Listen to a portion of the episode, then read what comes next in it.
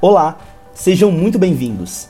Esse é o nono episódio do Invento CAIS de 2021, um podcast realizado pelo Projeto CAIS, idealizado pelo CalMed JK, o centro acadêmico do curso de medicina da Universidade Federal dos Vales do Jequitinhonha em Mucuri, na cidade mineira de Diamantina.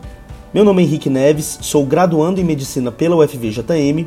E o meu é Túlio Castro, sou também estudante de medicina da UFVJM e hoje falaremos sobre as consequências da exploração mineral no município do Cerro, em Minas Gerais. E para a gente aprofundar no assunto, dividiremos esse tema em dois episódios. E essa é a primeira parte. Cais, para quem quer nos seguir, queremos mais.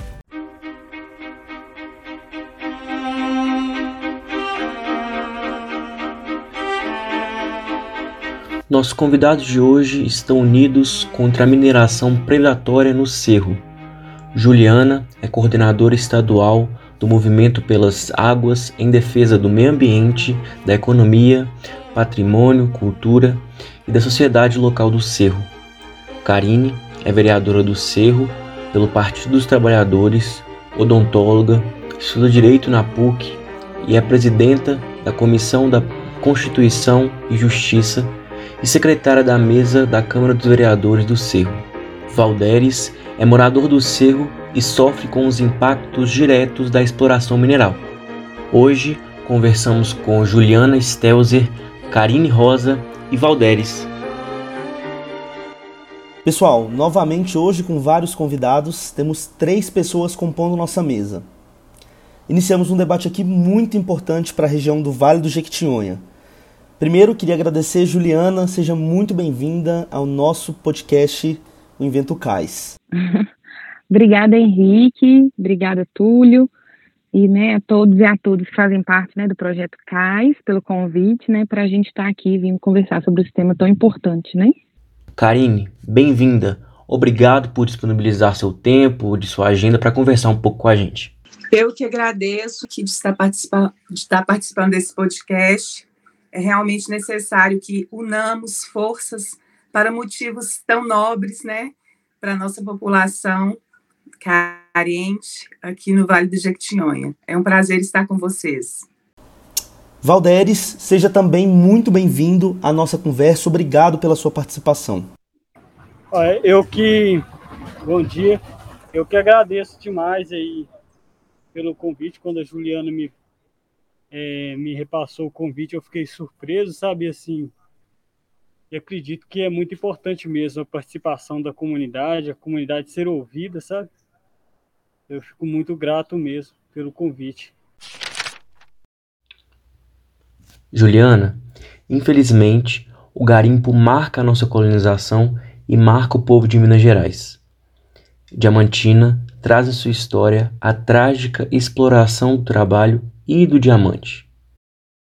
Em todas as visitas do cais, nos deparamos com o cotidiano de várias famílias que ainda sofrem os efeitos da atividade garimpeira, seja no presente ou na vida de seus antepassados. Mariana e Brumadinho, onde ocorre o garimpo industrial, ainda não aguarda respostas. A Amazônia, local onde ainda sofre por políticas retrógradas e garimpos ilegais, também aguardam respostas. Bom, para começar o debate, vamos diferenciar esses termos. O que seria o garimpo tradicional, o garimpo industrial e o garimpo ilegal na realidade brasileira? Obrigada pela pergunta, Túlio. Na verdade, a gente né, vem observando é, um avanço né, dessas atividades, né? seja né, o, o garimpo ilegal, seja o garimpo industrial ou os grandes projetos de mineração, né? É, a atividade garimpeira realmente ela faz parte da história, né? Principalmente aqui da nossa região do Vale do Jequitinhonha e não só, né? Faz parte da história de Minas Gerais, né? Porque a formação, né, social, econômica do nosso estado, da nossa região, esteve completamente associada ao ciclo, né, do ouro, do diamante no ano passado, né? E aí, com o fim né, do, desse ciclo, muitas famílias, né, principalmente famílias é, que eram né, ex-escravizados e escravizadas né, no passado, que hoje né, formam comunidades tradicionais, quilombolas, né, continuaram desenvolvendo essas atividades é, complementares à atividade, por exemplo, de agricultura né, de subsistência, né, que foi também o que aconteceu, né, pós o ciclo né, do ouro, as cidades, né, que viviam, por exemplo, né, das atividades de extração de ouro e diamante, muitas delas, né, se voltaram para a produção de alimentos, né, para a agricultura, né, é, nossa, é muito a realidade nossa aqui no Vale, por exemplo, né, mas, né, em períodos de seca, por exemplo, né, em períodos é, onde não se era possível plantar, né, muitas famílias permaneceram desenvolvendo as atividades de forma artesanal, né, como forma de complementar a renda, né, é, mas a gente sabe que uma realidade também em que o, o, o valor, né, o grande valor ali associado, né, àquela exploração daquele tipo de mineral, né, seja do ouro do, ou do, do diamante, não ficava para aquela família, não, como não fica até hoje, né, é a realidade muito forte aqui no Vale, né, de famílias que trocavam uma, uma pedra, né, de, de, de, diamante por uma feira, né, e depois essa, esse, essa pedra era comercializada é, com valores altíssimos, né, pelos donos dos mercados, né, é, pelas pessoas que compravam, né, nas mãos das, dos pequenos, né, produtores, né, na mão das comunidades quilombolas, das comunidades tradicionais, e né, ficavam ricos com isso. Né? Então a gente sabe que é uma realidade né, de que a riqueza mesmo, né, advinda dessa, desse tipo de exploração, não fica de fato né, para as comunidades e para o povo. Né? E a gente vem também, é, é, alguns anos depois, né, com o avanço de um segundo ciclo, né, que a gente chama de do ciclo da mineração no Brasil, né, depois do ciclo do ouro, que é do garimpo associado a grandes dragas, né, associado a uma perspectiva mais industrial, né, de áreas maiores, né, associados a empresas, né, então não, é não, não era uma atividade ali, né, dispersa, individualizada, mas associado a um grande proprietário de terra, né, ou a, a, a empresas mesmo, né, que que visam, né, explorar esse tipo, né, de mineral, principalmente ouro e e o diamante, né, e outras pedras também, né, outras pedras preciosas, é, mas a gente tem também em Minas Gerais, principalmente, outros tipos de exploração mineral, né, que são associados aí, por exemplo, à exploração, né, de bens associados à, à construção civil, né, então pedra, cascalho, areia, é, as pedreiras, né, é, as grandes mineradoras de exploração, por exemplo, né, de minério de ferro. Então, quando a gente vai falar da mineração, a gente tem esses vários, né, esses vários tipos, né, de, de, de minerais, né, hoje no Brasil são extraídos mais de 80, né, bens minerais, e cada tipo de bem mineral dele, desse está né, tá associado a um, a, um, a um, tipo de extração também, né, desde o garimpo artesanal ao garimpo industrial, ao, às grandes mineradoras, né, é, principalmente de exploração, que aí são projetos maiores, né, de exploração tanto de ouro, mas também de minério de ferro, ou né, de granito, quartzito, enfim. O Rio Jequitinhonha nasce na cidade do Cerro e traz em sua bagagem histórica atividade garimpeira. Para quem não conhece o município, é lindíssimo. São 25 mil habitantes e conta com cinco distritos: Três Barras, Milho Verde, São Gonçalo do Rio das Pedras, Vila Deputado Augusto Clementino e Pedro Lessa. Bom, trazendo o histórico que já abordamos, como que o avanço da atividade garimpeira e mineradora no município se deu? Então, é, atualmente no Cerro, esse garimpo, né, ele vem sendo substituído por algo muito mais danoso e em proporções é, ambientais muito mais desastrosas, é, em proporções de desrespeito com as comunidades tradicionais também, muito mais alarmante do que o antigo né, garimpo, como assim podemos denominar. É, reconhecemos a história também no cerro né, de extração de ouro, mas já é sabido e comprovado por 523 anos de Brasil é, supostamente descoberto, né? Mas há muito mais tempo que esse tipo de atividade não se traz riqueza, não se deixa riqueza para a nossa população. Pelo contrário, aonde se instala projetos né, minerários, a população ela se faz cada vez mais pobre, né, cada, vez, é, é mais, cada vez mais rompido os laços familiares, de união.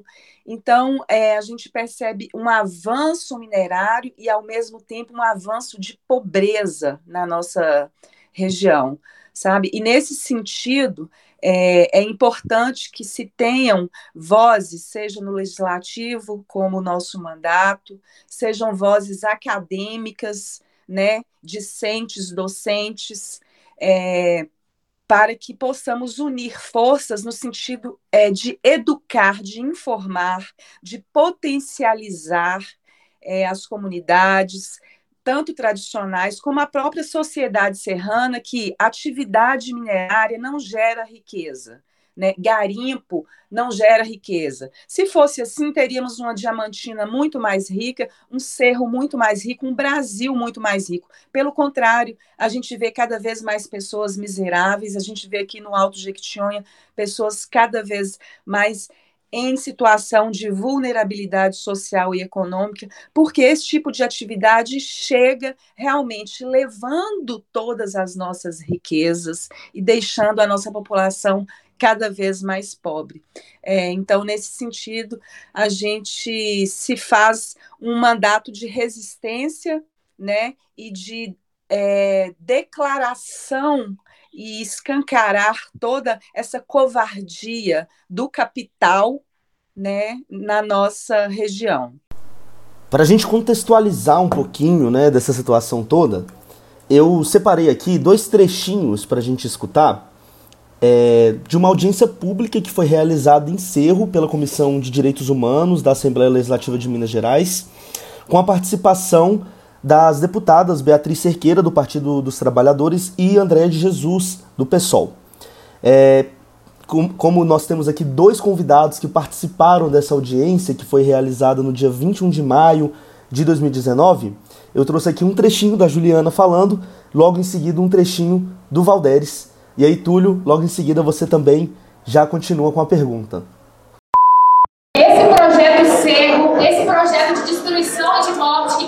Precisamos debater, precisamos ter a população informada, precisamos ter a população assim participando. E é esse o medo do conselho que deu a declaração de conformidade, a gente fez isso aqui, do povo debatendo, o povo participando e o povo falando. Eu acho que está muito claro, por todas as falas que já tiveram aqui anteriormente, o risco que é esse projeto para a região do Cerro, e não só Cerro, mas Santo Antônio do Também, Presidente Kubitschek, Alvorada de Minas, toda essa região que com certeza, se esse projeto for implementado, sofrerá impactos drásticos. E todo companheiro aqui falou dos 500 caminhões na estrada, eu vi alguns técnicos ali da empresa balançando a cabeça, como se eu estivesse falando besteira aqui, mas não estou falando besteira não. Porque no estudo da empresa, a empresa disse que vão ser 133 caminhões transportando minério na rodovia. Mas esses caminhões,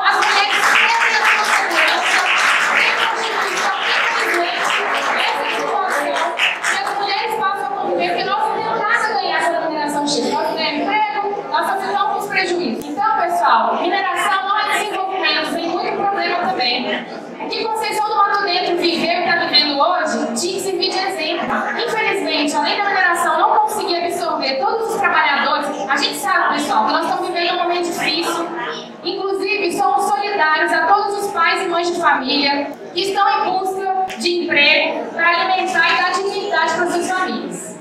A gente se solidariza e essa luta, inclusive para ter emprego, para ter acesso à dignidade, coloca a gente do mesmo lado da luta. Todo mundo quer é trabalhador.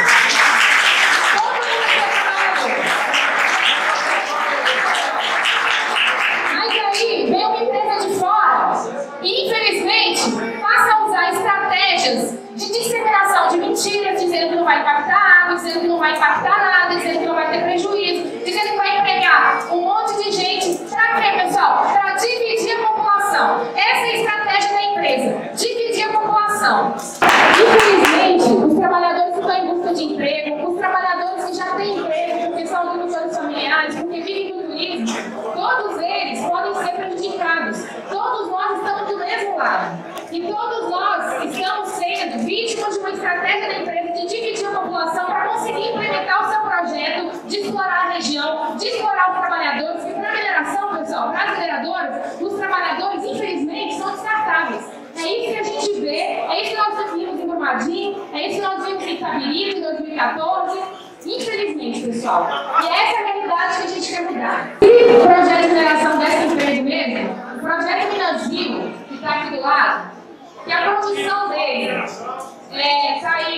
chegando a 20 vezes do que Herculano pretende gerar de produção, ele não consegue entregar todo mundo, porque a gente rodou um monte de comunidade aí, o pessoal que falou, vários jovens.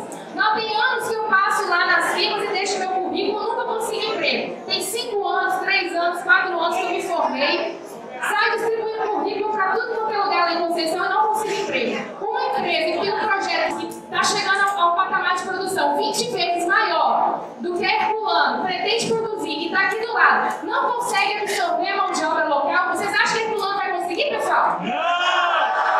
Estou observando uma coisa aqui muito importante. O prefeito da cidade, seus compadres, prefeitos e vereadores, fizeram uma audiência pública aqui para representar a empresa. Tá, Estavam é seus vereadores, seus prefeitos, tudo engravatado aqui na frente, tinha aparecendo para todo mundo. Como veio o pessoal reclamar dos direitos, que estão violando o nosso direito?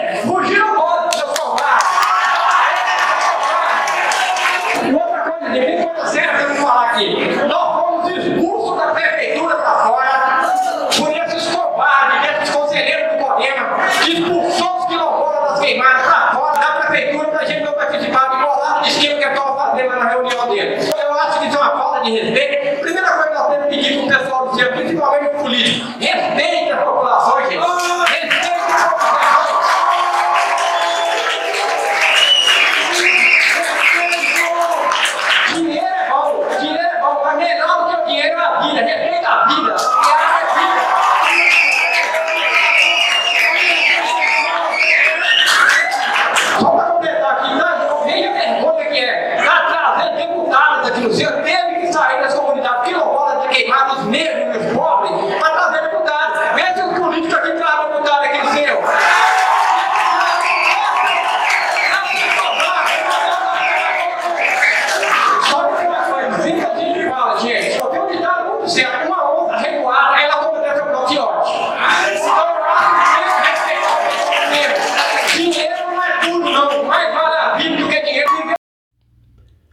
Bom, Valdez, sabemos que o povo de Minas sempre se destacou muito por seu protagonismo em lutas históricas. Bom, quais estão sendo as ações concretas para a mobilização sobre a questão da mineração na cidade do Cerro? E ainda, o que a população entende acerca da presença da mineradora na cidade? É, bom, geralmente, assim, é, falando em termos de de como, do que a população está achando mesmo, é, como elas estão lidando com essa situação, né, de ter um, um empreendimento minerário chegando para a cidade. Assim, é, é, tudo que ninguém esperava, né, ou até um certo tempo as pessoas né, tinham essa liberdade de não ter que lidar com essa situação, mas que a partir do, da, da presença dessa mineradora, isso vem mudando de forma drástica, né? Assim, é, tanto que quando você, antes você ia no centro da, da cidade, você conseguiria dialogar, né? Ver a beleza da cidade ali e registrar mesmo os momentos assim com mais intensidade, sem ter que sabe, sem ter que é, lembrar que, que aquilo tudo está sob ameaça, né? Então, assim, falando em, falando assim de acordo, né, como morador aqui do seu, como serrano mesmo, é, e também do que as pessoas geral, geralmente falam e acham assim em suas é, seus momentos mesmo de lazer aqui, é que a mineração vai acabar com, a, com esse modo de vida, né, tanto tradicional quanto cultural mesmo aqui é, e social aqui do Cerro. Então, assim, as pessoas vêm debatendo, né, de forma, assim, bem... Calorosa. É, bem calorosa mesmo, assim, porque era tudo que as pessoas não não imaginavam aqui por Cerro, uma cidade pequena, é, posso falar pequena, né, assim, na sua estrutura, mas é grande, né, no território, tanto que são o território do Cerro se estende em uma grande área, né? E são áreas extremamente importantes aqui para compor o espaço.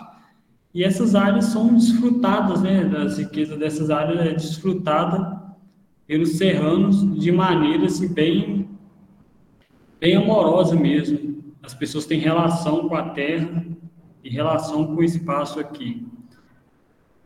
Hoje a gente vive num, num dia a dia bem pesado, porque as comunidades quilombolas, né, que tinham aquela vontade de desenvolver né, projetos, tinham vontade de desenvolver várias parcerias aqui com a cidade, né, com, com, com a Câmara mesmo, para poder né, levantar trazer mesmo essa, essa realidade do campo para a cidade, né?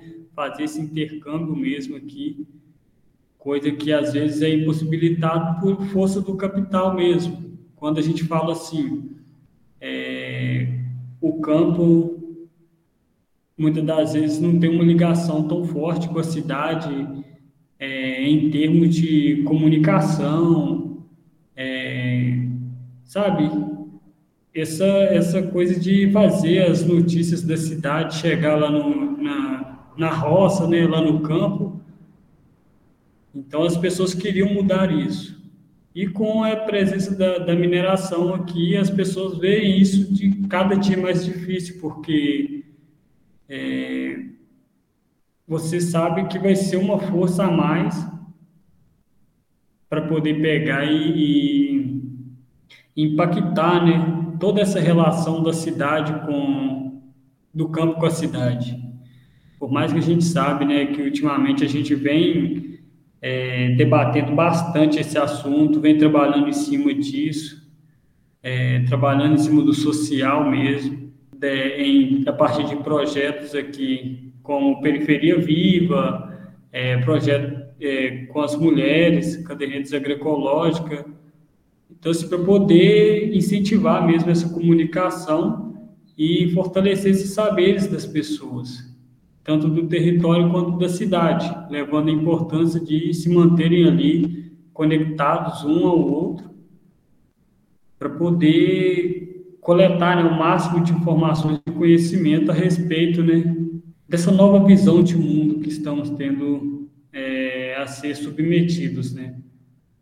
A Juliana e a Karine falam aí muito da mobilização social, da mobilização mesmo que da, da é, em relação a esse impacto minerário, a esse empreendimento minerário.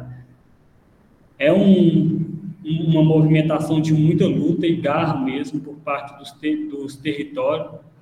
São, são sete comunidades quilombolas aqui no município, algumas afastadas umas das outras, mas a maioria são centralizadas ali, elas têm uma relação bem cotidiana mesmo ali. Então, assim, comunicação, as pessoas é, tentam né, estar ali a cada vez mais ali acordados ali para ir tudo que chega no território e tal, mas eu vejo que é mais isso, né? A, população vem tendo que ter essa observação, né? Ah, a mineração não vai trazer, não vai trazer. Quando a mineração fala, vai ser, vai ser uma, um modelo de mineração a seco que não vai impactar a, tanto a comunidade quanto o estilo de vida das pessoas. A gente sabe, né? Não precisa ser não precisa ser um geógrafo, não precisa ser um biólogo para saber disso. A gente sabe que, infelizmente, é, a vida social, é, o modo de vida tradicional das pessoas ali vão ser impactados e é disso que as pessoas têm medo. Várias culturas aqui, tanto a folia, é, a capoeira, que as pessoas vêm desenvolvendo nas comunidades, isso vai ser de forma impactada. E as pessoas, tanto, a gente tem muitos jovens que abrem os olhos para isso, é, tanto que na mobilização mesmo aqui, pra, tanto para as lutas, para dialogar mesmo, se a gente tem uma, uma porcentagem, né, um, uma quantidade muito boa de jovens se envolvendo e se engajando nessas lutas. E, e é isso, né?